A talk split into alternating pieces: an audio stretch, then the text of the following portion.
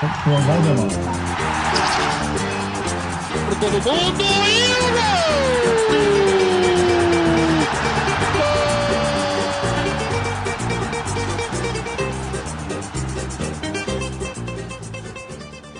Muito mais do que futebol no ar. Muito bem-vindo, muito bem-vinda. Hoje, 27 de agosto de 2020.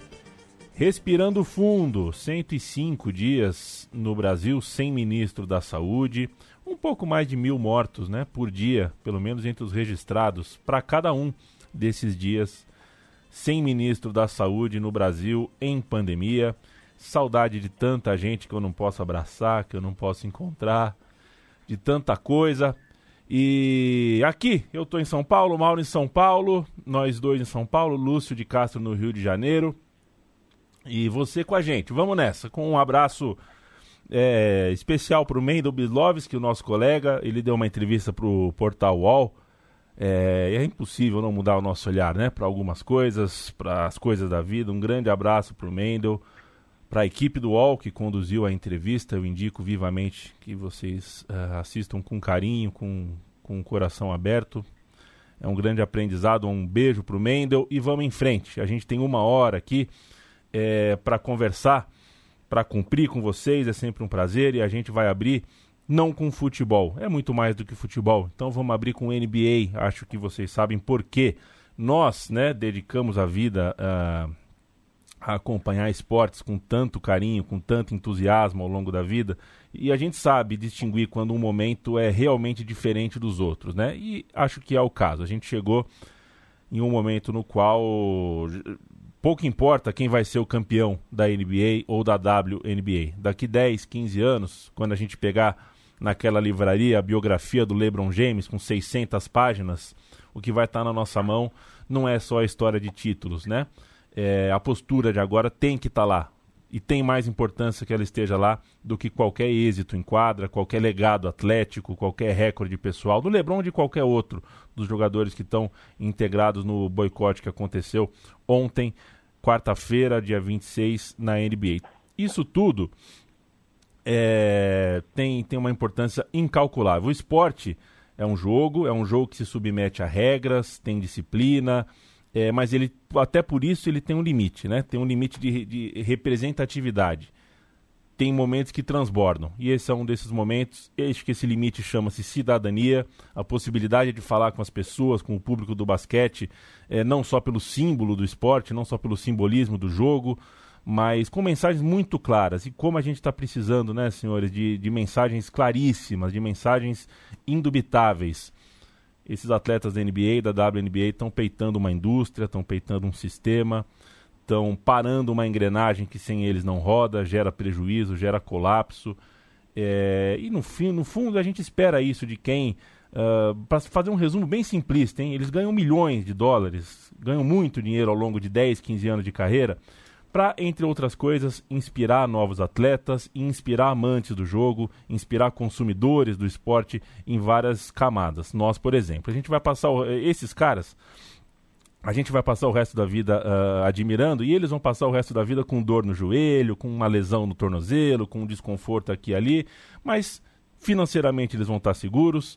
Sempre eles vão ser reconhecidos na fila do supermercado, no trânsito, quem encontrar vai, vai lembrar quem eles são.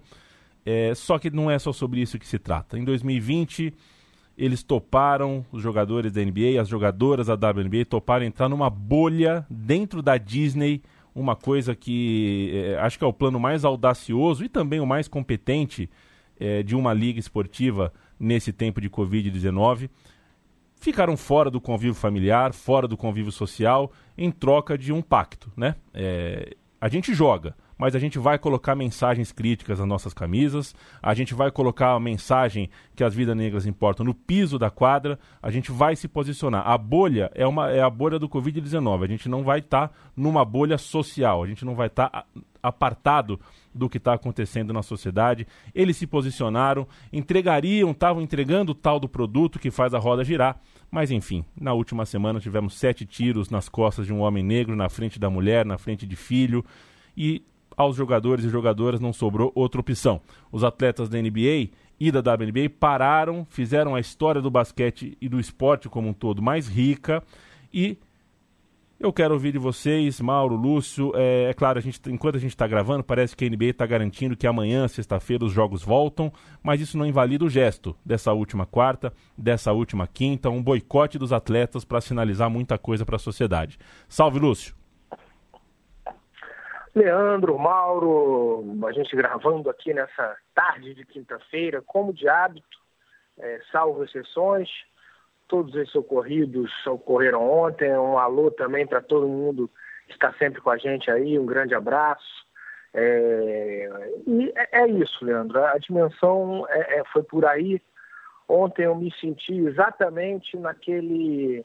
É, que é um momento que várias vezes eu me sinto também. Acho que todo mundo tem esse momento, né?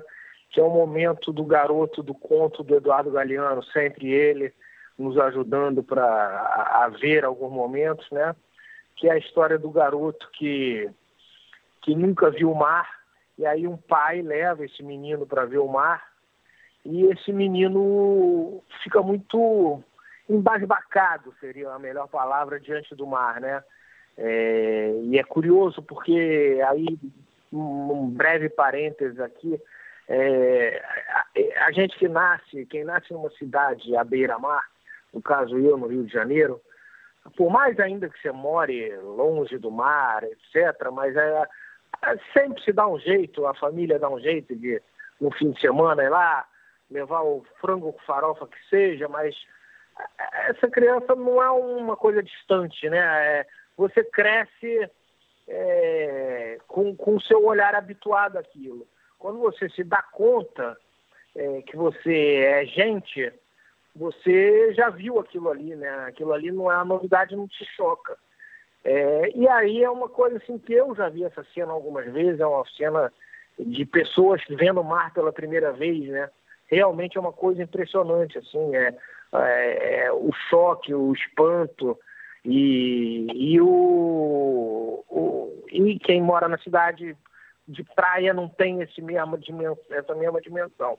E o Eduardo Galeano dá muito conta disso nesse conto, porque é um menino que nunca veio ao mar, está diante do mar, e, o, e ele se choca profundamente e ele fala para o pai uma das expressões mais maravilhosas que eu conheço para definir algumas situações, que é o ele olha para o pai e fala, pai, me ajuda a olhar. Dizer, me ajuda a olhar, né? Não, ele não está pedindo por, é, a olhar e tentar entender aquilo, tentar comportar a dimensão. E tem alguns momentos da história que a gente pede ajuda para alguém para te ajudar a olhar, é, seja lá nas redes sociais, seja na literatura, seja nas análises, né? E ontem acho que foi um dia que todo mundo pediu alguma ajuda, né, para ajudarem a, a, olhar aquilo ali, porque eu não tenho a menor dúvida que a gente está diante de um momento, um dia para a história, né? Foi um dia para a história, como foi, é, como foram é, o, o, John Carlos e o, e o Tommy Smith em 68, com a saudação do Black Power, com a luva negra na mão, é, no, nos Jogos do México, é, ao vencer o outro medalha de bronze na prova dos 200, quer dizer, o momento que entrou para a história mudou muita coisa.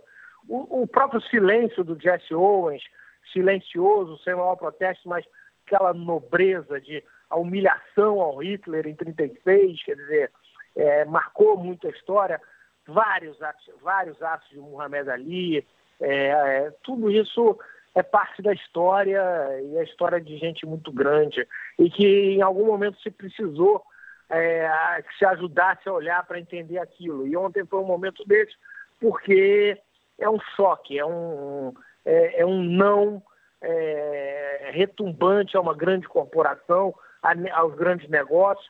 É gente, como você situou mesmo, como a gente sabe, com muita repercussão. A gente está falando de, de um LeBron James com 50 milhões de seguidores no Twitter, é, outros tantos na, em outras redes. É, um cara que fala uma palavra e mobiliza um país. É, então, é, é, é, óbvio que a gente estava diante da história. Esses caras dizem não. Esses caras se incomodam com tudo que está acontecendo, já tinham se incomodado, é, é, eu, vale dizer que todas aquelas coisas escritas nas camisas que eles estão jogando, não são uma concessão, são uma imposição deles. Como você mesmo explicou, ok, vamos à bolha, mas a gente vai fazer isso. É, então, assim, e, e, ontem eles radicalizam é, e dizem que aquilo não pode. Eles querem ser, e, e, querem não, eles avisam que eles são sujeitos da história. A gente tá, faz parte disso, a gente não vai ficar numa bolha literal, a gente é parte da história, a gente vai gritar e apontar o dedo para fazer é, por esse movimento, para mobilizar. É, então, assim, nessa me ajuda a olhar, eu tenho várias reflexões, né? É, e, nenhuma delas é antes do que a outra, são todas meio simultâneas. Não tem nem aquela história do meu primeiro olhar, foi. Foram vários olhares ao mesmo tempo. É, um deles, óbvio, não, não, não podia deixar de ser, é, trazendo para nossa praia, e não só a nossa, mas é, que dia terrível né, para quem acredita que política e esporte não se misturam. É, foi um dia absolutamente desmoralizante. É, eu teria uma vergonha profunda de, de falar uma coisa dessas, de ter dito um dia uma coisa dessas. Já teria antes, por várias coisas que a história desmoraliza, uma, uma, alguma aberração como essa. Mas, assim, eu gostaria muito de ouvir essas pessoas, né? O que eles têm a dizer sobre ontem, né? É, porque essa crença sapatênis aí deles, né, de que política e esporte não se misturam, ela foi destruída ontem, se alguma coisa faltava, e eu gostaria muito de escutar de, é, o cidadão lá cumprindo o papel dele, o papel que é muito maior do que o esporte, é o papel do cidadão. Então, meu, um dos primeiros pensamentos foi para essas pessoas, né? É, que a gente bem conhece e, e, a gente bem sabe por que é, querem impor isso ao debate, esse silêncio, querem impor o silêncio das pessoas. É, eu pensei muito também, assim, é, é, na dimensão do LeBron, né? Como a gente ainda vai falar desse cara. A gente conversou isso aqui é, é, há um tempo atrás, falando sobre o documentário do Michael Jordan, que é um gigante para mim, é, nem a hora de pensar em, no esporte puro e simplesmente, mas é, foi mais jogador. É, se tiver que apontar o número um, para mim o Michael Jordan é, é, maior do que qualquer um. Mesmo é, conseguia jogar no, no, modelo atual de força, mesmo num tempo anterior. É, enfim, mas o, o Jordan não tinha essa coisa. O Jordan, naquele tempo, provavelmente, agora ele corre atrás um pouco desse prejuízo, mas provavelmente não teria tomado essas atitudes. E, e, esse cara, o Lebron, no meio disso tudo, sabendo a dimensão que ele tem, ele faz um, uma postagem que é literalmente, me perdoe aqui o palavrão, mas é o que ele falou e ele postou. Foda-se esse homem. Ele, ele grita isso, né? que esse homem você pode interpretar como qualquer um, para mim, é, esse homem que ele está falando, eu acho que é o Trump. É, Foda-se esse homem, é, e esse cara vai lá e grita isso. Pode até ser que amanhã depois diga outra coisa, mas é, que no momento é, banaliza isso tudo e, e, e levou para o palco da convenção republicana os caras que estavam lá de fuzil de fuzil para contra as manifestações. No mesmo dia, e ontem, quando o Lebron toma essa atitude, você está milícia dos supremacistas brancos, que um cara também toma a mesma atitude e se arvora a defender né, o patrimônio e, e vai para uma manifestação é, sabendo do privilégio branco que ele tem, sabendo que hoje que lá como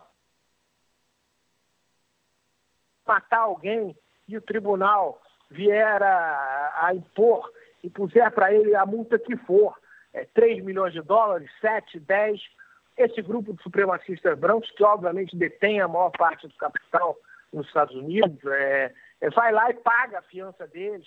Então eles podem matar, eles têm licença para matar sim, porque vão soltos depois. É, enquanto você tem um monte de negros presos por engano na justiça americana, esses caras é, é, podem matar que eles, eles, seja lá a fiança que for, os supremacistas brancos se, se cotizam e vão pagar e vão tirar da cadeia. Então, assim, o Lebron pega e fala, foda-se esse homem. E tem essa outra dimensão que a gente não pode perder. Esse cara está fazendo isso tudo no meio de uma convenção republicana. Esse cara e os outros, obviamente. Ele é, é a figura de ponta disso tudo, é mais a cara, mas são todos os outros que estão participando. Esse cara está fazendo no meio de uma convenção republicana. E, e não se furtaram a, a participar da cena política americana. Olha o poder que isso tem. Um cara com todos esses milhões de seguidores, é, no meio de uma convenção, está falando foda-se esse homem, seja lá quem for esse homem, mas está participando, está dizendo que não admitem mais disso. Quer dizer, tem essa, essa outra dimensão também imensa de, do momento histórico que, em que isso está se fazendo. E há um outro aspecto que eu também é, é, me passou muito ontem, e, e, eu gostaria de ressaltar, que é o da grande ironia, né? É, a grande ironia da bolha, é, que é a, a Liga ter posto todo mundo numa bolha, confinar todo mundo, e aqui não vai nenhum julgamento se era certo ou não, porque se mostrou realmente uma forma acertada de, de, de seguir, de tocar a vida, etc. A conjuntura apontou outras coisas, os atletas apontaram, mas esportivamente, cientificamente, do ponto de vista da, da, da, da pandemia, eles tomaram uma atitude tecnicamente certa. Ao contrário do negacionista presidente do país dele, do nosso, eles falaram a única forma de se fazer é essa. E, e tomaram essa decisão, mas assim, que era, apesar de tudo, da correção ou não, é uma decisão que, acima de tudo, ela está privilegiando o negócio, é, a grana, que é o cerne da mentalidade americana, que é o, o show deve continuar. Aquela coisa que, aquela frase que está na alma do, do, do americano, do show deve continuar, porque o negócio tem que continuar, é, o que estava por trás dessa decisão de, de, botar todo mundo na bolha e jogar é, é antes de tudo, é, é acima de tudo, privilégio do negócio. E, de novo, repito, aqui não estou dizendo se foi certo ou errado fazendo julgamento, mas é o fato. É, alguns jogadores foram contra, disseram já por causa dos protestos que não, não, não existia possibilidade naquele momento de fazer aquilo ali. É, enfim, é, mas houve essa decisão, os jogadores conseguiram, é, eles, a, a, a, Liga teve que entregar alguns anéis para não perder os dedos, para que isso fosse realizado. É, mas a grande ironia é que o que, que aconteceu com essa bolha que, que privilegiava o negócio? Ela se tornou uma grande assembleia. Tem uma ironia profunda nisso, que a gente não pode perder de vista. Os caras juntaram todo mundo. Por mais que hoje você tenha o Zap, não sei o quê, é mais difícil, né? Você junta, fala ali no zap, vamos fazer isso, vamos fazer aquilo. Não, os caras estavam todos juntos, todas as equipes. O cara do, do, do, do, do fulano, o cara do time não sei o quê, o, o Lebron. É, é, e, e, aí eles falam assim, ó, o zap serviu só para avisar. Às oito da noite lá embaixo, tá? Todo mundo. E desce todo mundo. E aí tem uma assembleia. Ou seja, a bolha, a, a grande ironia dessa história, é, e aí tem uma grande contradição do próprio negócio do capitalismo que acabou acontecendo, né, é, do business, é que a, a, bolha virou uma assembleia. Isso é de uma ironia profunda, né, diante do negócio. E aí, é, quer dizer, ou seja, o, o, os detentores ali do, do, do, do negócio formaram um sindicato, né, possibilitaram um sindicato mobilizado e uma Assembleia Permanente. Quer dizer, um problemaço que eles arrumaram, né? É, e isso vai ser muito curioso para a gente entender aí no desdobrar das coisas. Por fim, passando aí, queria é, só falar também, as jogadoras da, da WNBA também é, fizeram seu protesto, também muito marcante, com a camisa do, do, do Blake, sete tiros nas costas, e a outra atleta, a Naomi Osaka, a tenista japonesa, filho de um haitiano, com japonesa, é, também ela, ela toma uma atitude assim que rasga dinheiro, né? Literalmente. É, a, a Naomi Osaka ela se retira do torneio de Cincinnati, teria uma semifinal a se jogar e, e não vai. Então, e não quer saber se vai ter punição ou não. Ela rasga dinheiro, porque vai deixar de ganhar dinheiro com isso, e toma essa atitude. Enfim, de muitas reflexões, daqueles definitivamente na história e que a gente tem que ter alguma coisa para ajudar a gente a olhar. É, rasga dinheiro, mas aí vem a pergunta, né? Qual prejuízo você se propõe é, em troca de ter uma biografia da qual você se orgulha, né? É, é uma pergunta ah, que é, é sempre bom a gente se é, fazer. Não, não, rasga dinheiro é um elogio aqui. É, é claro, é um sim. Elogio. É um elogio, de fato. É, agora eu tenho, agora eu tenho, eu torço para alguém no tênis também a partir de ontem, que eu nunca, nunca tive esse com, com o Google, é claro, um pouco, né? Ô, Mauro, eu mutei o teu mic, peço que você desmute, por favor. É, também quero uma palavra sua, manda um abraço, manda um oi. Quero uma palavra sua sobre o tema, é, colocando só um ingrediente a mais, né? Evidente que uma liga como a NBA são só 30 times, que não tem categoria de base, né? É, e elencos de 15 jogadores, 12, 15 jogadores.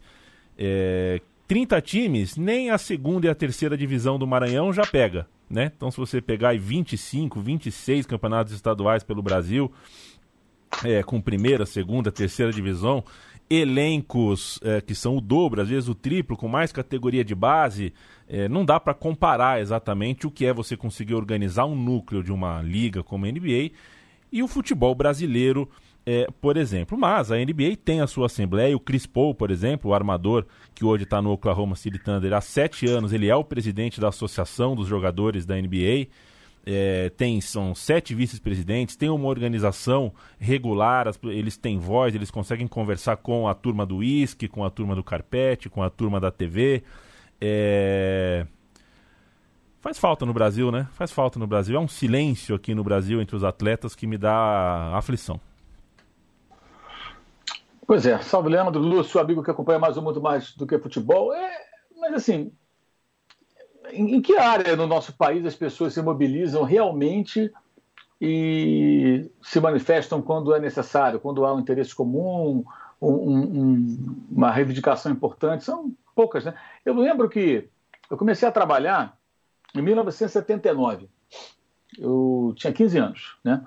E trabalhei num, num estaleiro em Niterói.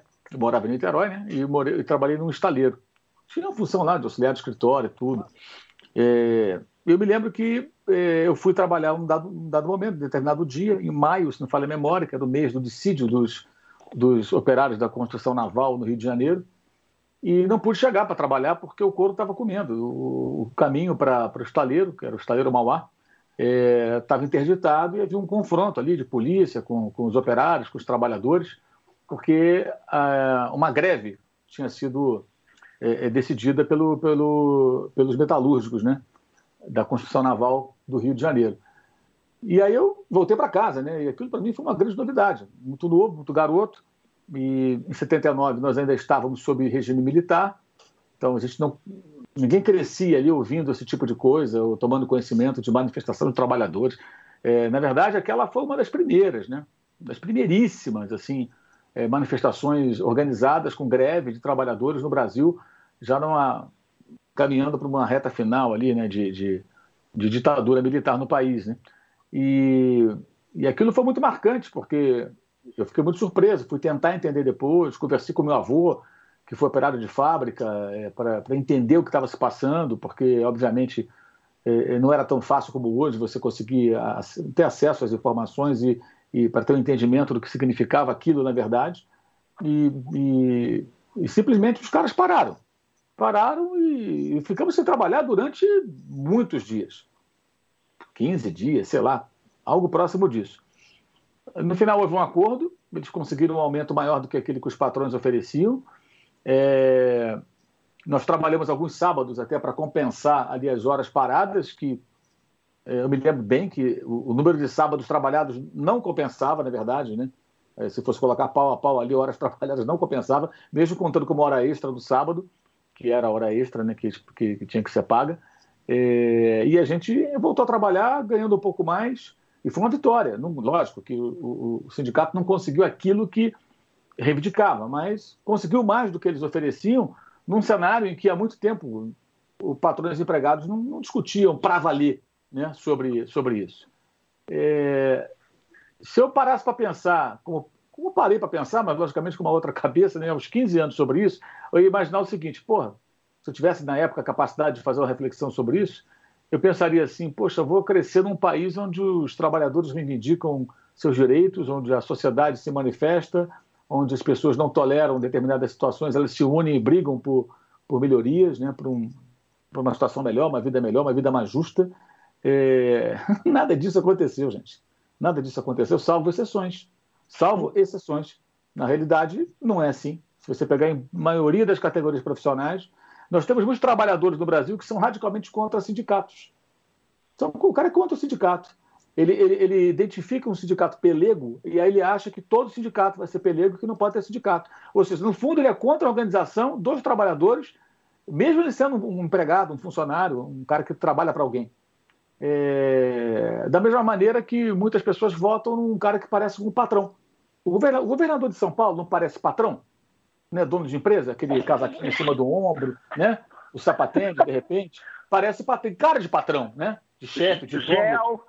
Gel, não, não parece, dono de um negócio ali. Então, assim, o cara olha e fala, cara, esse cara parece. Esse cara podia ser meu chefe, cacete. Pô, olha só a pinta dele, que gel no cabelo, que cabelo penteado. Olha só essa roupa elegância com esse casaco sob o ombro, no estilo tio Suquita. Ah, eu voto nesse cara. Sério. Aí vê o outro que parece com ele, né? porque é operário, foi operário, é um trabalhador, é um bancário, um jornalista, um cara que não é um patrão, né? E ele tem um preconceito, de repente. Isso acontece, gente. Nosso país é, é muito curioso, é estranho em alguns momentos.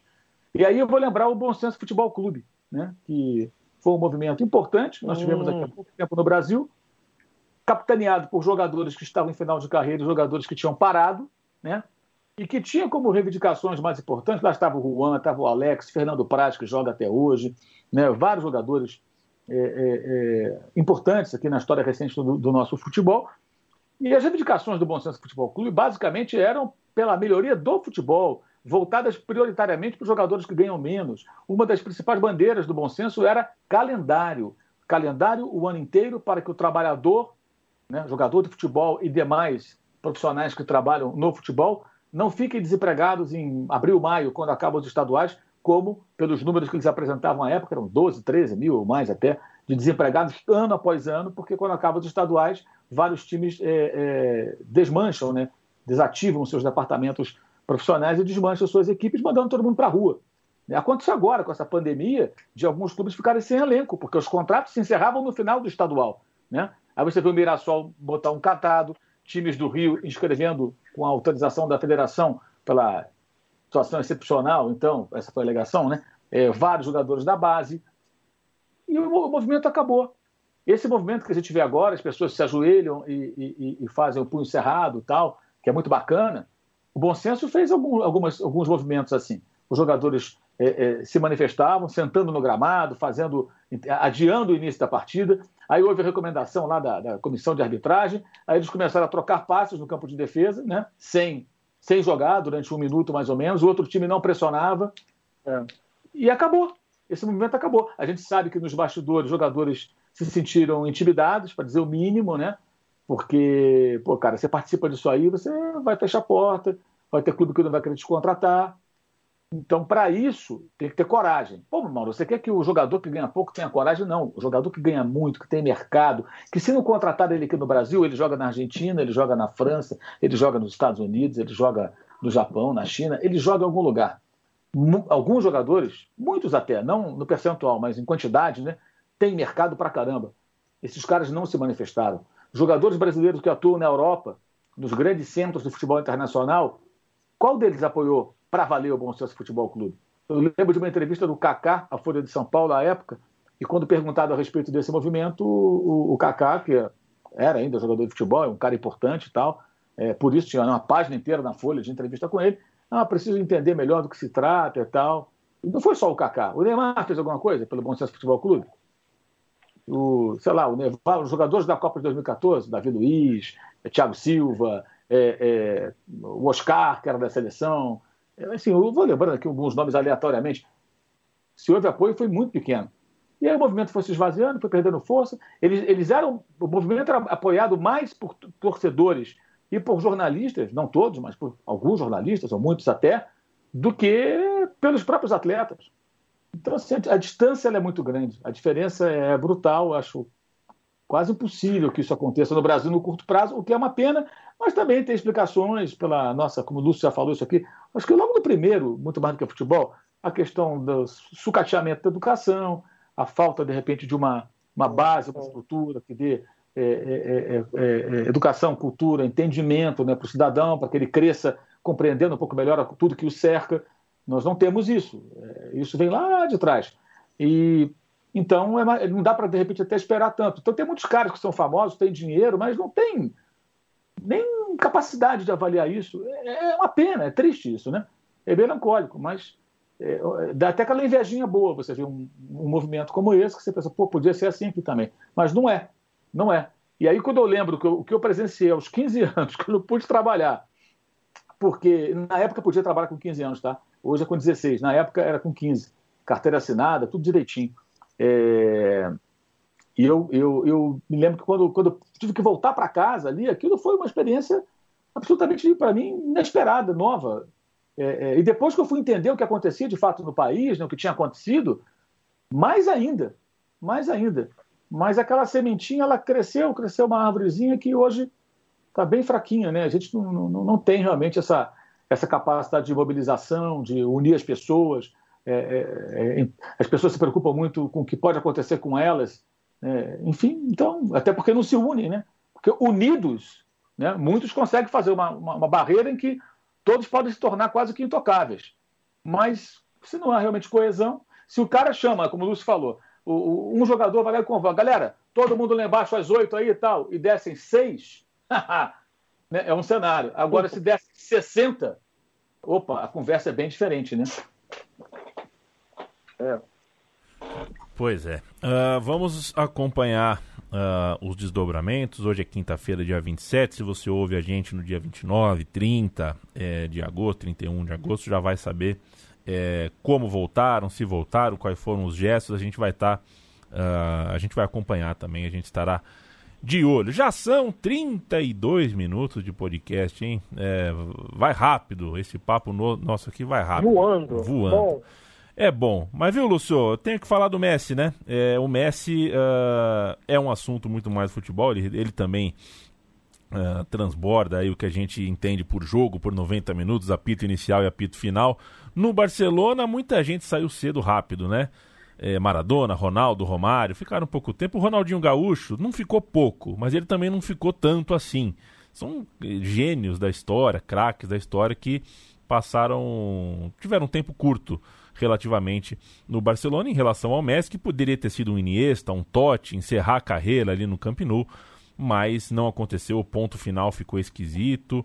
Tem esse barulho do 8 a 2 de um Bayern de Munique que pode indicar mais do que apenas um 8 a 2 nesse fim da era Messi. Mas, sobretudo, tem um aviso: né, o Messi está falando que quer sair imediatamente do Barcelona, que era a escola, que era o lugar onde ele, enfim, foi criado, um dos maiores uh, uh, projetos né, de longo prazo de todos os tempos, porque é, o objetivo era fazê-lo chegar aos 15 anos com um pouco mais alto, um pouco mais forte, tinha um plano tecnológico ao redor dele quando ele tinha 12, 13 anos lá em Rosário. E se ele saiu tão cedo de Rosário, com a promessa de que fora do ninho ele ia conseguir ser forte o suficiente para jogar futebol, a gente está agora assistindo a sua segunda saída do ninho, né? ou a sua saída do segundo ninho. Alguns acham que é precipitado, alguns acham que até demorou. Como você vê, Lucio? Olha, é, primeiro assim, o Messi realmente é aquele cara que a gente jurou que ia acabar no Barcelona. E ele é, ele é uma mente assim, né?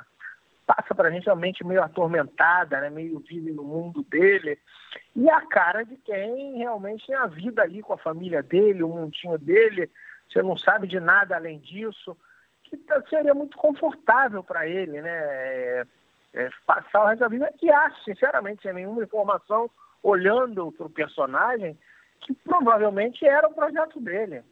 É, ficar até o fim ali é muito confortável Claro que envolve família, é, família, filhos estudando, e, e, e é, paga-se um preço muito grande por semestre, certamente. Então, você ter filhos adaptados já a essa vida, essa questão, é, está falando de uma cidade como Barcelona, enfim. É, mas é, acho que é um fato que, que move ele nesse momento.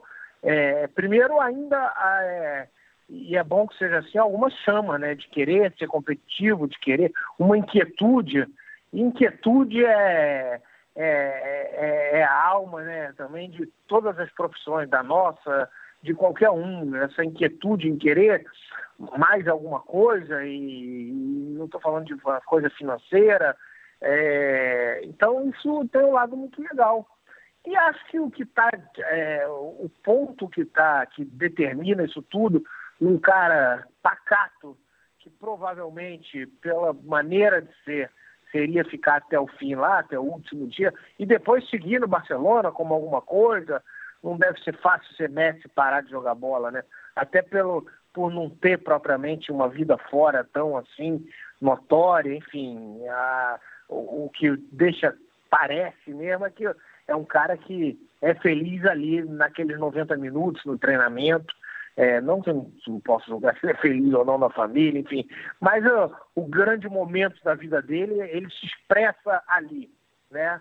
É, embora agora esteja se expressando um pouco mais, então alguma coisa séria aconteceu. É, e a coisa séria que aconteceu é, é, a incompetência de uma cartolagem bizarra, né? É, Barcelona, mas é, se a gente recuar no tempo, é, é, são, é, é, uma gestão nível CBF, né? A gente chega a Sandro Rossell é, com todas as, seu, as suas negociatas e acabou preso, é, o, o, amigo de Ricardo Teixeira, o Sandrito, como, como o, o Ricardo chamava ele, ele disse outro dia no programa ele chamava Sandrinho, mas eu tenho informação, viu? Era Sandrito mesmo. E, então ele, essa relação promíscua que, que Sandrito tinha com, com, com Ricardo Teixeira, com a CBF, nos negócios, empresas em comum, personagens em comum. Esse era o Barcelona. E aí eu acho que é uma coisa assim que o Mauro já falou muito, trata muito sobre esse assunto, já vi várias vezes, assim, sobre a questão da, da imprensa. A gente tem imprensa boa é, em todo lugar do mundo e tem imprensa ruim. A, a, imprensa local, ela, ela muitas vezes, a maior parte, claro que não são todos, faz uma cobertura para lá, às vezes, de patética, muitas vezes uma louvação, é, uma babação com a cartolagem, nenhum contraponto, é, é quase, são quase releases né, é, do, do, do, Barcelona. Você tem também em Madrid essa coisa, essa dicotomia Barcelona e Real Madrid, cada um tem sua imprensa, só que em Madrid você tem alguns contrapontos ainda, né?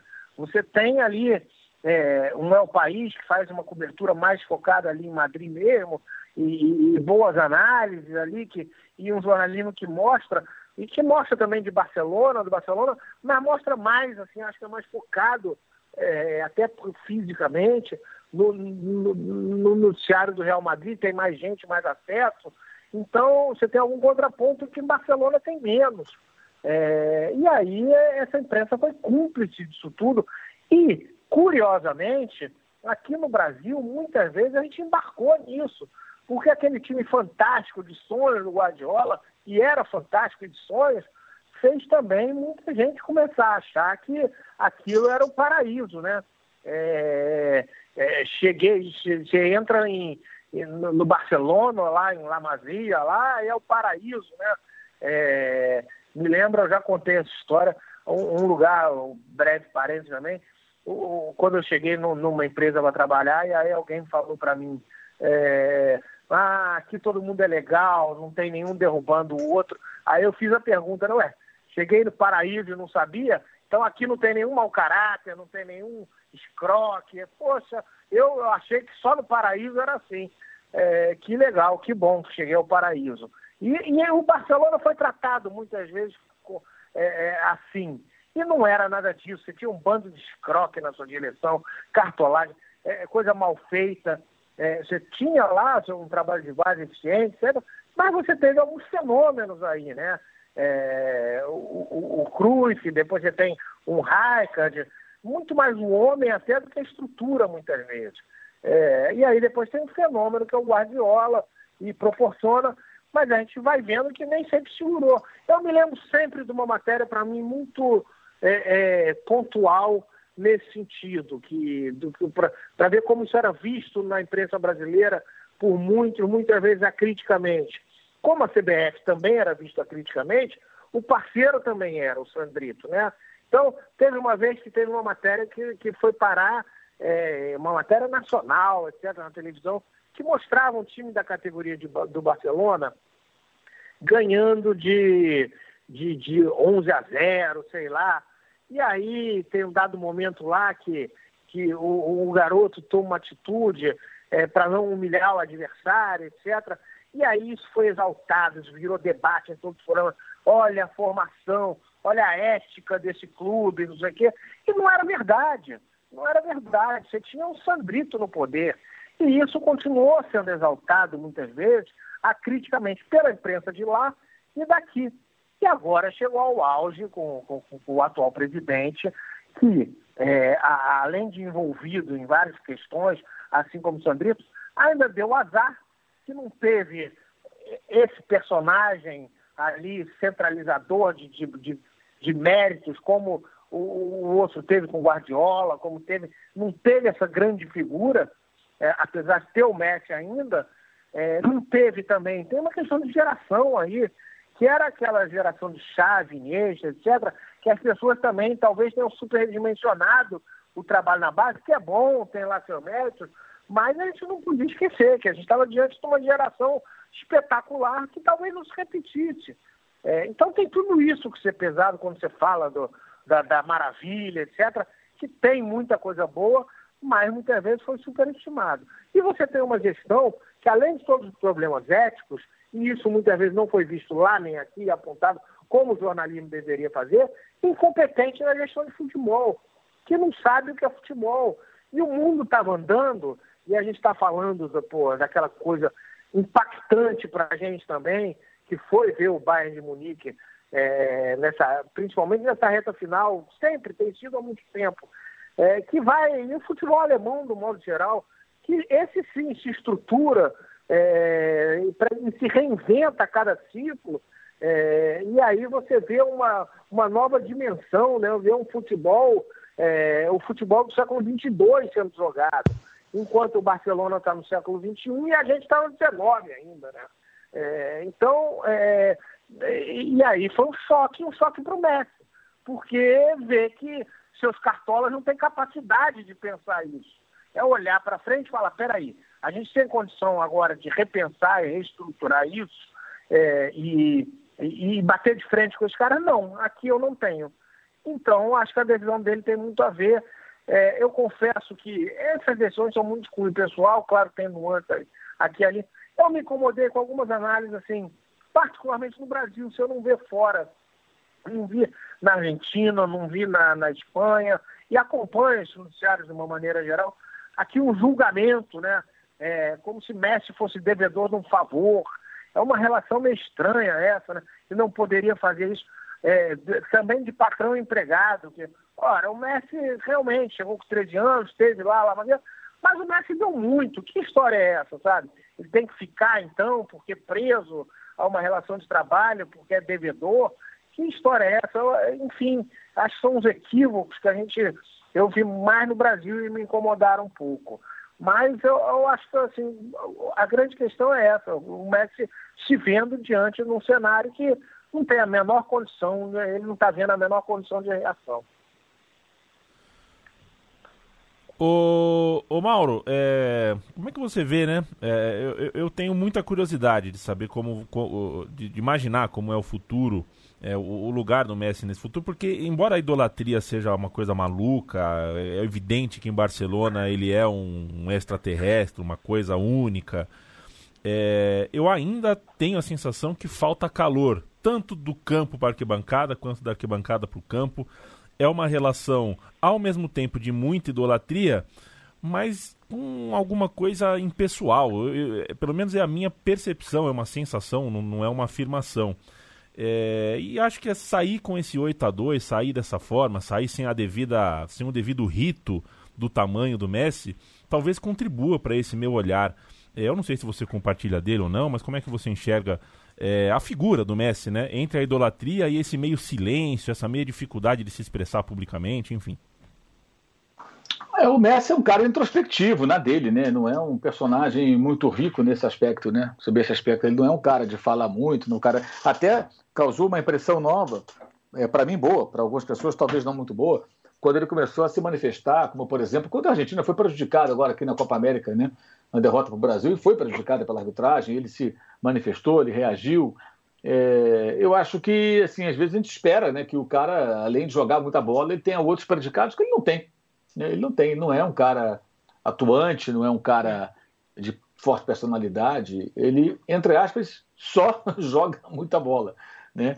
É, fora isso, é, mas se você olhar também, qual a diferença dele para outros tantos também com relação a isso? Né? Qual do jogador de futebol internacional hoje? Quantos tem realmente um conteúdo, assim, na linha do que a gente falava agora com relação, por exemplo, aos jogadores da NBA, com esse posicionamento importante que eles tomaram nessa semana?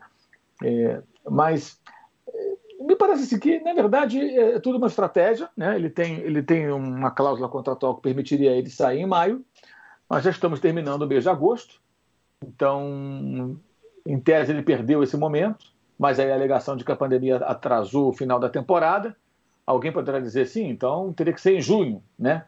Em julho, não em agosto, porque o campeonato acabou no mês passado. Então por que você não se manifestou naquele momento que você queria ir embora? Enfim. Aí ele vai dizer, não, mas eu estava jogando a Liga dos Campeões, e isso vai virar o quê? Uma briga na justiça, né? É, agora, o que me parece muito claro, assim, que ele quer abandonar o barco, é, não sou aqui o advogado do mestre, nem quero defendê-lo, apenas a minha percepção, tá? Posso estar enganado. Porque, como na linha do que disse o Lúcio, ele deve estar bem de saco cheio, né? Porque no campo ele tem carregado o time nas costas já há algum tempo.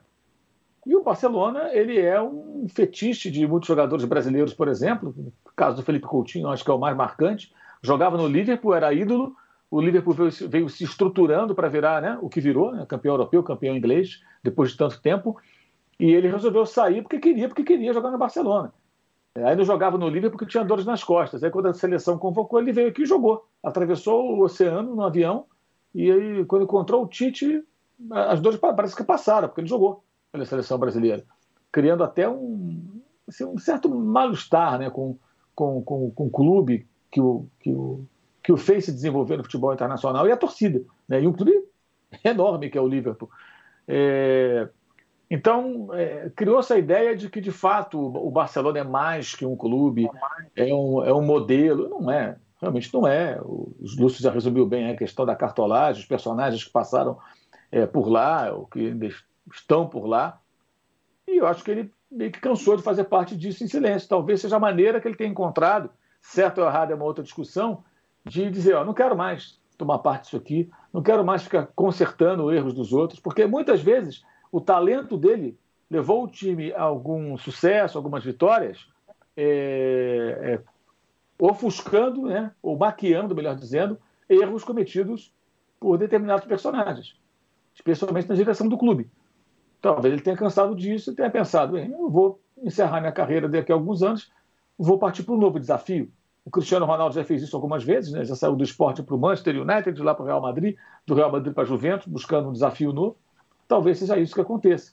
Agora, ele, ele, é um, ele é assim, ele é um cara na dele, não é um personagem falante, extrovertido, comunicativo, não é nada disso. Agora, isso está tá com jeito de que vai ser. Ou entram num acordo ou vão ficar brigando na justiça. O que acho que não interessa para nenhuma das partes. Por isso, eu acredito que acabem entrando num acordo, estipulando um valor um valor é, minimamente aceitável, porque a multa é de 700 milhões de euros, para que alguém possa contratá-lo e esse clube aparentemente pode ser o Manchester City do Guardiola. Futebol é isso aí. É... O novo técnico do Flamengo é o senhor Valdemar.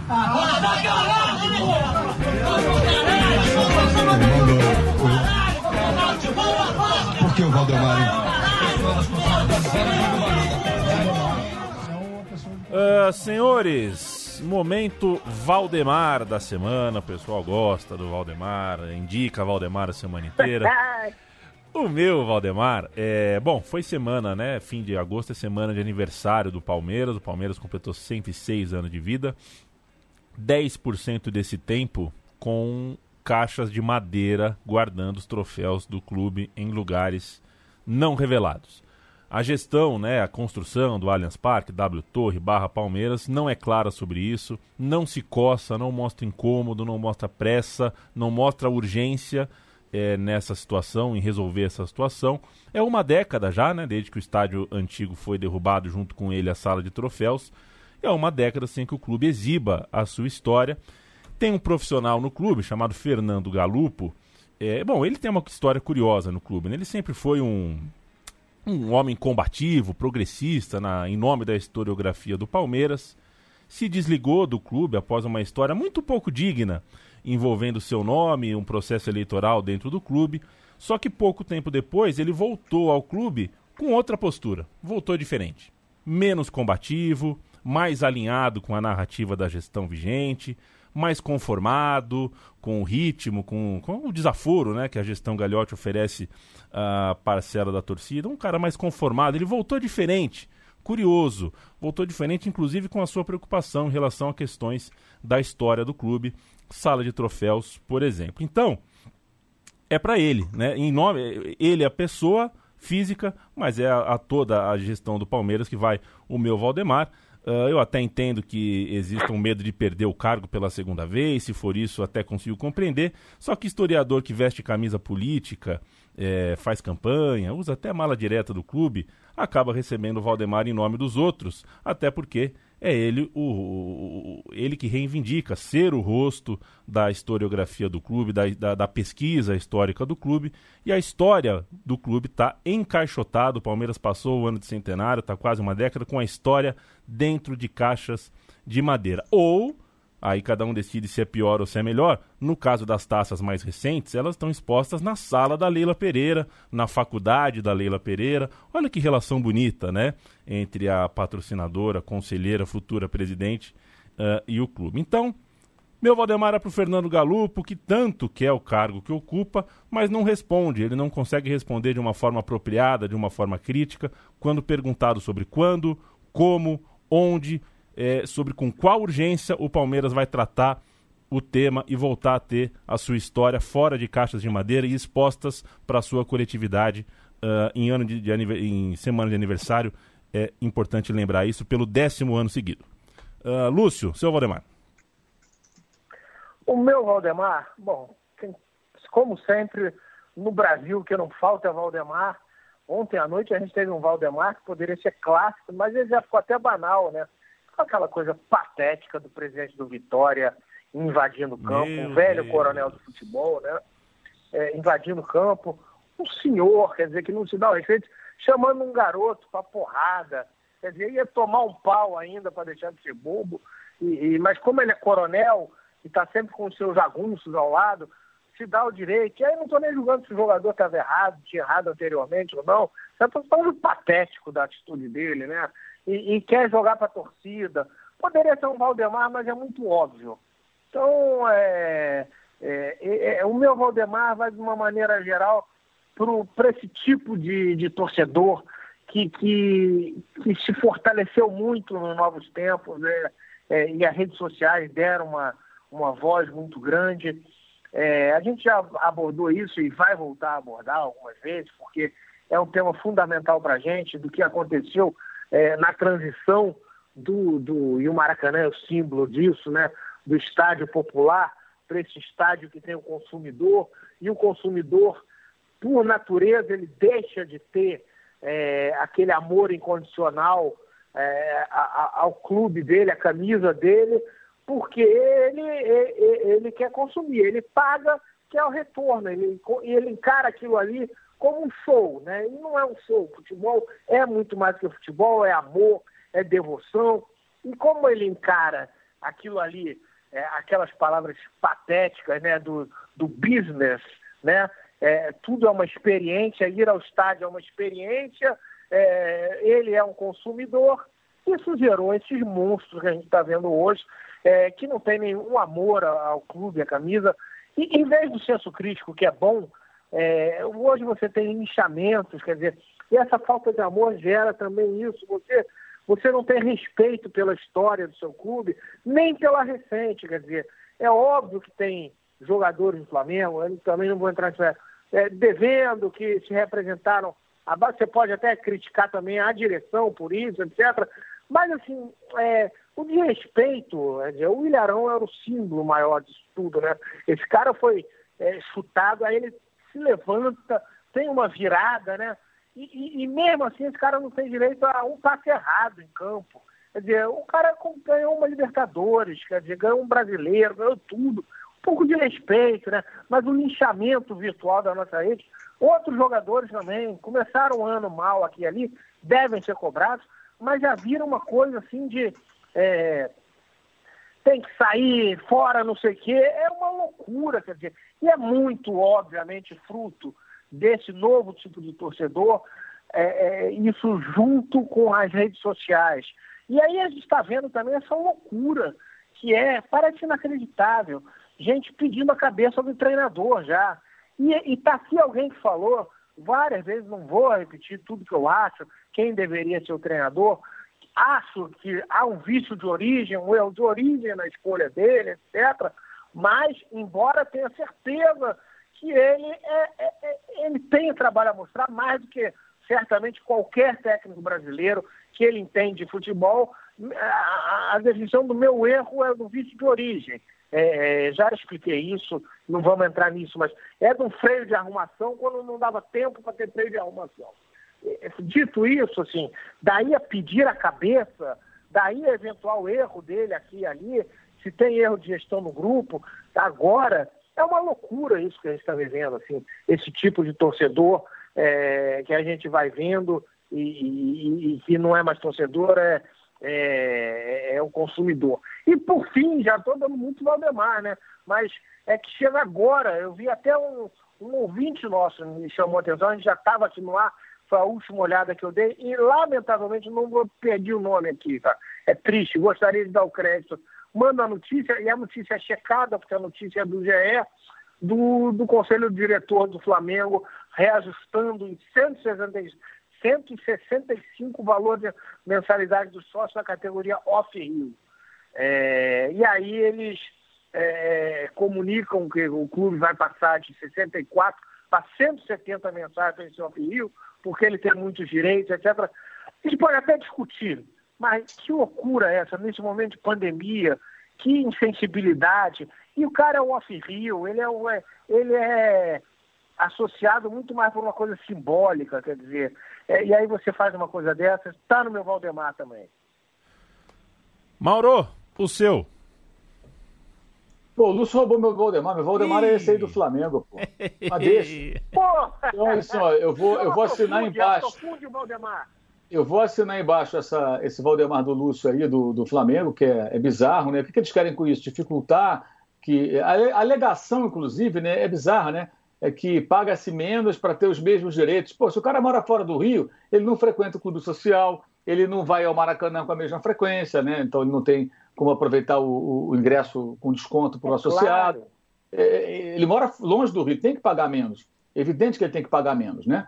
É, então eu assino embaixo o, o, o, Valdemar do Lúcio e assino embaixo também parte aí o Valdemar do, do, do Leandro, porque historiador que retuita, compartilha é, o que é colocado em rede social por fake, por fakes que cometem crimes, caluniando pessoas, e que acham que a internet é terra de ninguém, mas que um dia esses fakes podem aparecer, né? A carinha deles pode aparecer.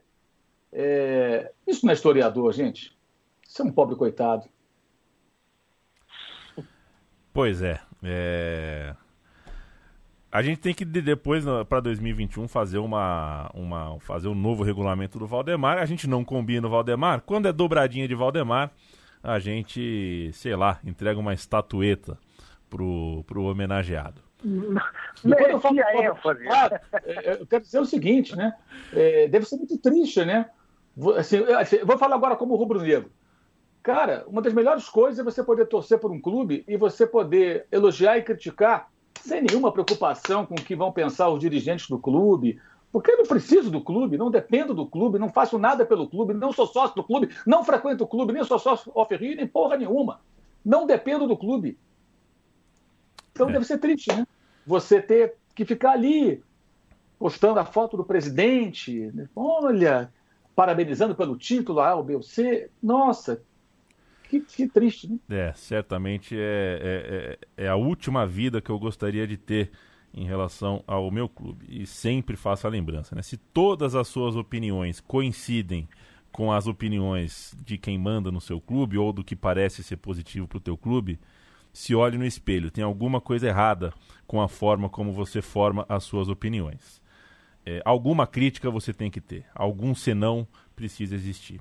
É, senão é só um amor que na verdade é submissão e não é efetivamente uma relação saudável de amor e de troca. Lúcio, meu abraço, até a semana que vem, companheiro. Um abraço você, Mauro, e todo mundo que nos escuta. Até se tiver Brasil ainda. Mauro, faça com que tenha Brasil quinta-feira que vem. Grande abraço. Vamos nessa. Vai ter, vai ter. Sempre tem, de um jeito ou de outro tem. e a todos vocês que nos acompanham, a gente semana passada teve um probleminha técnico com o Spotify, então a gente pede desculpa se você acabou ouvindo mais tarde, você que consome a gente pelo Spotify, talvez ainda não está 100% resolvido, mas problemas técnicos são assim. A gente está em diversos outros uh, agregadores de podcasts, a gente pede a compreensão e a gente se chega sempre às quintas-feiras em todos esses agregadores. Às vezes, com algum problema técnico, algum atraso em um, faz parte. Até mais, gente, até semana que vem.